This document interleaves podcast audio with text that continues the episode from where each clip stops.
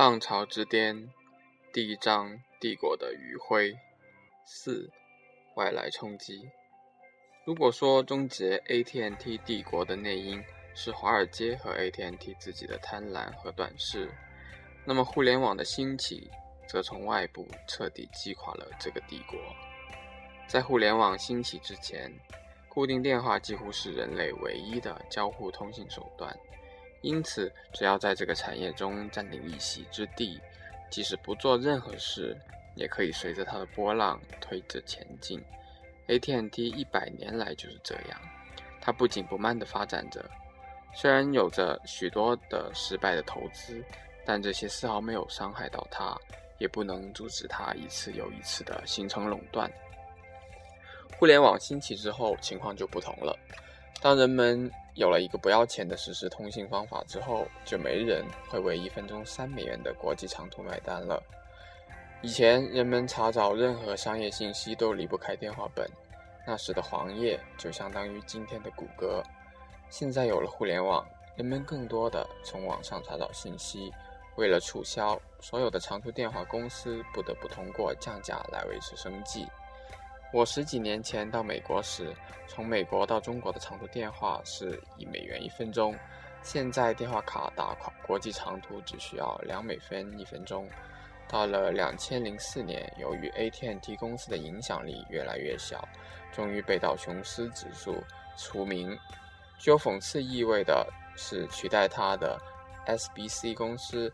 正是1984年从 AT&T 分出去的七家公司小贝尔公司中最小的西南贝尔公司。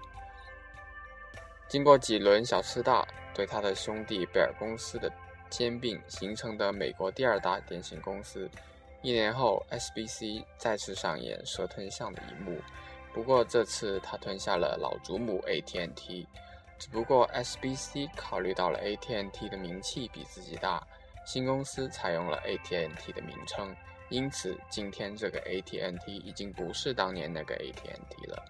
图一杠三是老 AT&T 和新 AT&T 的标志。随着 AT&T 的没落，很多优秀的科学家和工程师，包括 Unix 操作系统和 C 语言的发明人肯·汤普森，都来到了新兴谷歌公司。他们成为了谷歌技术中坚。花旗银行。的一位三十年资本管理经验的副总裁对我说：“评价一个上市公司的好坏，其实只要看那些最优秀的人是流进这家公司，还是流出这家公司即可。”互联网对狼群的冲击也是同样的。在互联网时代，世界上对数据交换设备的需求渐渐超过了对语音交换设备的需求。前者是新兴公司思科的长项，而后者才是狼群的强项。思科战胜朗讯，又成为一股不可阻挡的潮流。互联网的崛起对原贝尔实验室研究的影响也是巨大的。比如，语音的自动识别曾经被认为是人类最伟大的梦想之一，现在随着电话时代过去，变得不重要了。今天，世界上主要的语音识别公司只剩下 Nuance 一家。美国整个语音识别市场规模一年不到五亿美元。相当于谷歌一个星期的收入，而同时，对文字处理、图像处理技术的需求随着互联网的普及不断增加。在工业史上，新技术代替旧的技术是不以人的意志为转移的。人生最幸运之事就是发现和顺应这个潮流。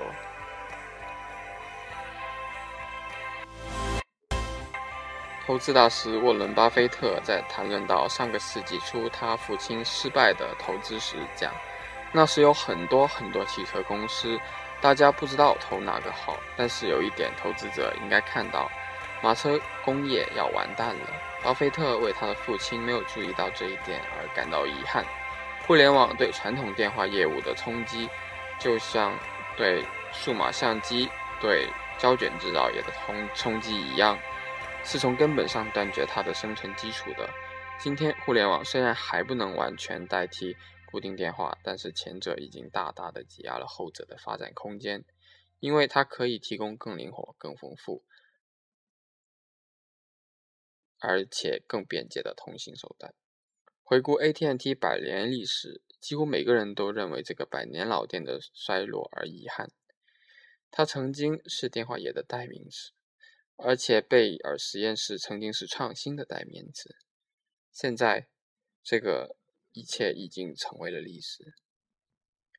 我和很多的 AT&T 的主管以及科学家们聊过这种事，大家普遍认为 AT&T 的每一个大的决定，在当时的情况下都很难避免，即使知道它是错的。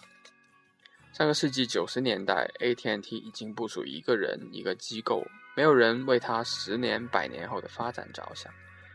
我们以后还会多次的看到，当一家公司没有人对它有控制权的时候，它的长期发展就会有问题。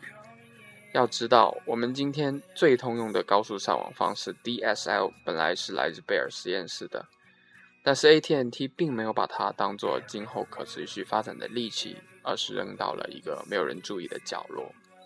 而曾经在贝尔实验室工作的美国通讯领域著名科学家约翰·乔菲教授，后来在斯坦福大学将它实用化，成为了 DSL 之父。在科技发展最快的二十世纪九十年代，AT&T 浪费掉的技术和机会远不止这些。因为那时从华尔街到他的高管和员工，大都希望从他身上快快的捞一笔。以前美国政府多次要求拆散 AT&T 而做不到，但是在美国经济最好、科技发展最快的十年中，他自行把自己拆了卖，这样。他不但不能把握过去十年的信息革命的机会，反而将自己葬送了在互联网的浪潮之中。结束语：从某种意义上讲，现代通讯始于亚历山大·贝尔发明的电话和他创立的 AT&T 公司。在 AT&T 公司盛年的时候，他杰出的科学家香农博士第一次量化地描述了信息，并把人类带入。用信息论指导的时代，数字通信随之诞生，并且让我们今天每一个人都受益。但是，AT&T 这个靠信息起家的帝国，却倒在了二十世纪末全球信息大爆炸的时代。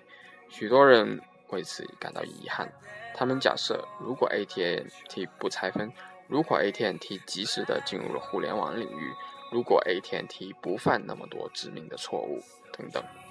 结果是否会好些？我的观点是，如果让 AT&T 重来一次，他犯的那些错误可能一样都不会少，因为他到年纪了，没有人能活到两百岁，也没有公司能辉煌两百年，这就是规律，很难超越。今天我们依然传扬着贝尔实验室昔日的辉煌，就如同我们传扬着东方的强悍盛唐文治武功。西方的罗马帝国的传奇一样，毕竟 AT&T 是在历史上为人类做出了贡献的公司。